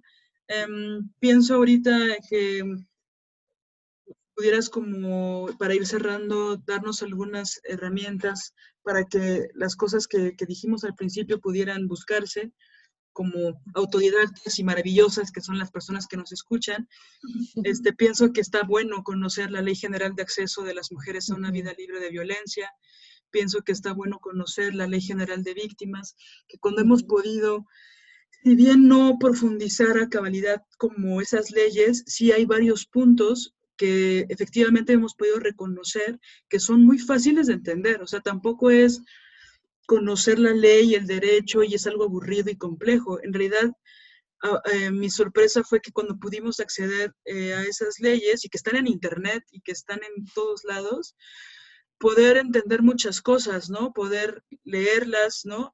Eh, en otros textos también están estas diferencias que habíamos dicho porque está en la ley, ¿no? De que es un abuso sexual, que es una violación, o sea, como varias cosas que son herramientas que sí sirven memorizar y que sí sirven manejar, sobre todo cuando, pues muchas veces yo no sé, Marianela, eh, pero yo hice acompañamiento por una necesidad vital, no porque dije, hoy voy a hacer acompañamiento a las amigas que violentan sus novios, ¿no? Sino que fue, o sea, intuitivamente nos dimos cuenta que teníamos que saber de ley, que teníamos que saber de psicología, y no porque seamos abogadas ni psicólogas, sino porque tenemos que llamar a expertas para que nos digan eh, qué hacer o, cómo resolver o cómo canalizar, ¿no? Un poco nosotras hemos sido como un puente de, para canalizar, ¿no? no damos contención psicológica, por supuesto, porque no tenemos esas herramientas, ni tampoco hacemos asesoría legal, ¿no? Pero sí tenemos eh, algún conocimiento acerca de lo que es lo que tú decías, ¿no? De ser personas que vivimos en esta sociedad y que tenemos que ser responsables de, pues sí, de las leyes y de lo que es importante y de cómo, pues esto tiene que ver con los valores y con la ética. No quiero hablar de valores como algo que diría Televisa, ¿no? O mi maestro de civismo de la primaria, pero sí como cosas que son fundamentales para estar en paz las personas, ¿no? Hombres y mujeres. Sí, y yo creo que ahí es, o sea, una no se puede acercar a la ley creyendo que es un cuento o un poema, ¿no? Eh, a la ley una, yo pienso que lo más cercano, que claro, es, es muy de mi época, porque ahora con internet no es tanto así, pero es como acercarse a un diccionario, ¿no? ¿Qué estoy? Le tienes que preguntar, ¿qué estoy buscando? Quiero saber qué, ¿no? Y luego a veces una se engolosina y ya vas leyendo todo. Pero las leyes, sobre todo la Ley General de Víctimas y la Ley de Acceso de las Mujeres a una Vida Libre de Violencia, tienen una parte de definiciones que es muy, muy importante eh, y también nos dan pautas para saber ante qué autoridad le debo de exigir qué cosas. Entonces, como, como ciudadanas es muy importante que sepamos qué contenidos les hemos dado a ciertas conductas. Por ejemplo, hasta antes de los noventas no hablábamos de hostigamiento y acoso sexual es, un concepto nuevo. Entonces, ¿qué, ¿qué significa eso? Pero luego también es muy importante de esos derechos que se construyen, ¿a quién se obliga a hacer qué cosas? ¿Quién debe de protegerme de qué? ¿Quién debe de prevenir qué cosas? Para yo poder exigir, ¿no? Si yo no sé a quién, pues no, no puedo exigir, no es el aire. Entonces, cuando leamos una ley, preguntémosle, y, reflexionemos, ¿qué, quiero saber yo de esto? Y, la ley sí nos dice muchas cosas. Y si no lo dice, pues entonces cambiamos la ley. Esa es la fuerza que tenemos. Exacto, claro, total. Sí, porque justamente luego también hay como una especie de amparo en el tema de, pues es que ni modo que en una convocatoria pongamos que que si eres agresor no vas a estar, no, no serás seleccionado. Por supuesto. Pero pues sí se puede. Sí, sí, sí, claro. ¿Cómo que una convocatoria podemos poner que has golpeado a tu ex esposa y que no has dado pensión? Es rarísimo, pero sí es de convocatoria de arte. Sí se puede. Claro el, claro. el problema es que nos hacen creer que no, que es un el estado de las cosas, ¿no? Ese es el orden social que quieren eh, mantener. Y, que, insisto, por eso es importante explicar muchos ejemplos de cambio social, porque así se nos va quitando el miedo de que, ah, pues esto también lo puedo cambiar. Y, y para mí, todo esto es siempre como una experiencia de construcción de libertad. ¿Qué quiero? ¿Cómo lo quiero? cuando lo quiero. Y ahí una va construyendo. Sí. Claro. Oye, Andrea, y ya nada más, eh, se ha dado también el caso de agresores que se confiesan en las redes sociales eh, y piden disculpas, entre, muy entrecomilladas, porque luego a quienes han agredido las tienen bloqueadas. Entonces, la disculpa nunca les llega. No les llega. no les llega, ¿no? Bien raro. Bien raro. Pero este, hacen esto de, pedir disculpas y de decir que van a ir a alinearse los chakras o qué sé yo, mm. y, lo que reciben de la comunidad es eh, pues 500 likes, 200 compartidas de su publicación, poniéndoles mil estrellas, y luego ahí se quedó la cosa. ¿no? Y pareciera como que en el ámbito social del gremio, pues esa... La reparación del daño. Exacto. ¿Qué nos podrías decir de eso?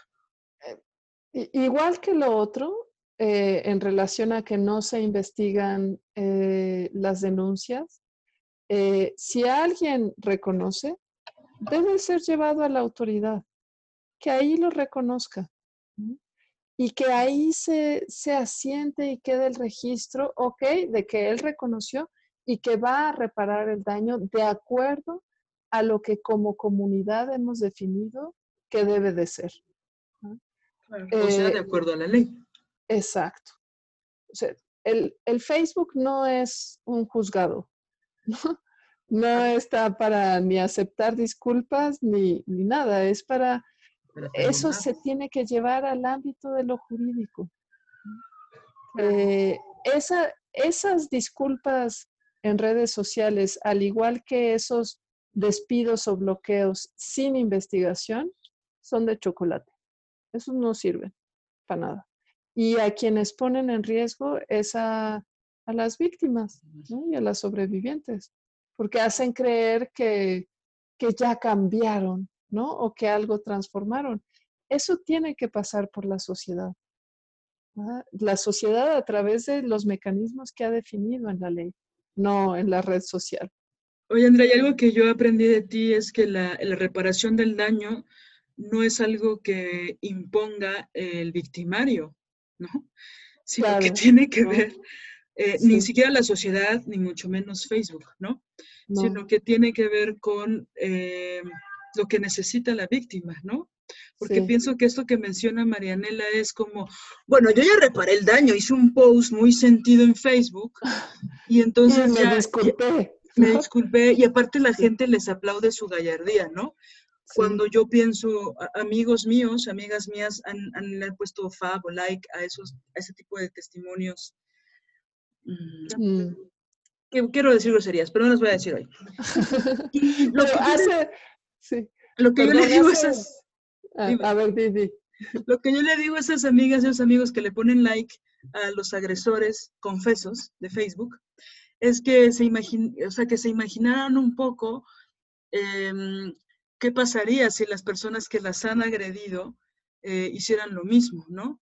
Es decir, para nosotras que muchas no conozco una sola mujer que no, pero bueno, muchas que hemos sido agredidas sexualmente. O sea, yo no me imagino que mi agresor ponga en Facebook que me agredió y que toda mi familia le, pusiera, le diera un aplauso, ¿no? Claro. Parece como algo lejano porque es alguien del gremio o porque es alguien del medio y entonces hay que aplaudirle, ¿no? Y pienso que no solo es irresponsable a nivel ético, eh, y aparte no tienen ninguna connotación legal, sino que estos aplausos y estas medallas que se buscan de la sociedad en Facebook, este, es una, es una, es como legitimar las agresiones del victimario, ¿no? Es como si esta sociedad pudiera perdonarla y ya se reparara el daño. Y yo no me imagino a las víctimas de, estas personas que se han posicionado en Facebook para pedir disculpas, no me imagino el insomnio, la depresión y el trauma de que todo el gremio les aplauda cuando no ha habido ni justicia ni investigación y por supuesto no ha habido reparación del daño, ¿no? Entonces, nada más. Es como si, pero ahí pasa por, porque no, como sociedad, no hemos comprendido que estos son actos graves de violencia. Pasa un poco por ahí, que es un tema privado, que no debe de entrar las instituciones, que no necesita ser sancionado. Entonces, eso es parte de lo que hay que cambiar. Y lo otro que preguntabas hace rato y se me fue sobre la reparación del daño es que hemos eh, desarrollado la reparación del daño para que no sea una mera acción económica, la reparación del daño tiene ahora seis elementos, de los cuales tres pasan por procesos sociales. por medidas de satisfacción, por medidas de no repetición y siempre con un enfoque que transforme el contexto. Entonces, cada caso debería tener acciones para que nuestra comunidad no volviera a poner un like en eso y más bien aprendiera a que si esa persona confiesa, pues que vaya a confesarlo con la autoridad y que asuma ahí la repara escuche los daños que eso causó y repare los daños que eso implica. Em, pues sí, eh, es un paso para adelante y varios para atrás, pero la buena noticia es que tenemos muchas referencias para seguir adelante. Claro, y de estar contentas, ¿no? Porque sí estamos viviendo un momento histórico pues maravilloso, ¿no? De alzar la voz, romper el silencio, estar juntas eh, con nuestras diferencias, con nuestras diversidades, pero mucho más juntas que antes, ¿no? Mucho, mucho más. Y, eso, que aprendamos a, a seguir apoyándonos y siempre con una estrategia que no nos ponga en riesgo. ¿no? Eh, no, no hemos logrado el fin del patriarcado, así que está vivito y coleando, pero está con miedo, eh, porque sabe que se puede transformar. Nada más hay que decirle que, eso, que no, no, le va a pasar nada más que ser persona igual a todos los demás. Claro. Pues creo que así terminamos. Muchas gracias, Andrea. Te admiramos mucho. Somos las groupies. Sí, somos groupies mutuas. Eres nuestra maestra, te queremos y, te, admiramos muchísimo, de verdad. Yo también, las quiero mucho y ojalá a, quienes nos escuchen les interese también lo que vamos descubriendo. muchas gracias, gracias, gracias. Nos despedimos. Nos despedimos, compañeras. esperamos que, que, pues este episodio ayude y contribuya para pues esto, para darnos cuenta que, que hay un marco jurídico, legal que, que, nos protege y que investigarlo y estudiarlo a fondo nos dará herramientas para, para defendernos. Sí, pienso que el consejo de esta semana es eh, citando a Andrea, es romper el silencio y romper la vergüenza, ¿no? Que nos han procurado mucho la vergüenza de las mujeres, ¿no? Ten vergüenza, mijita. Eso que hay que romper ya esa vergüenza y romper el silencio, ¿no? El silencio nunca, nunca nos va a proteger. Gracias. Gracias, Andrea. Gracias a Muchos abrazos.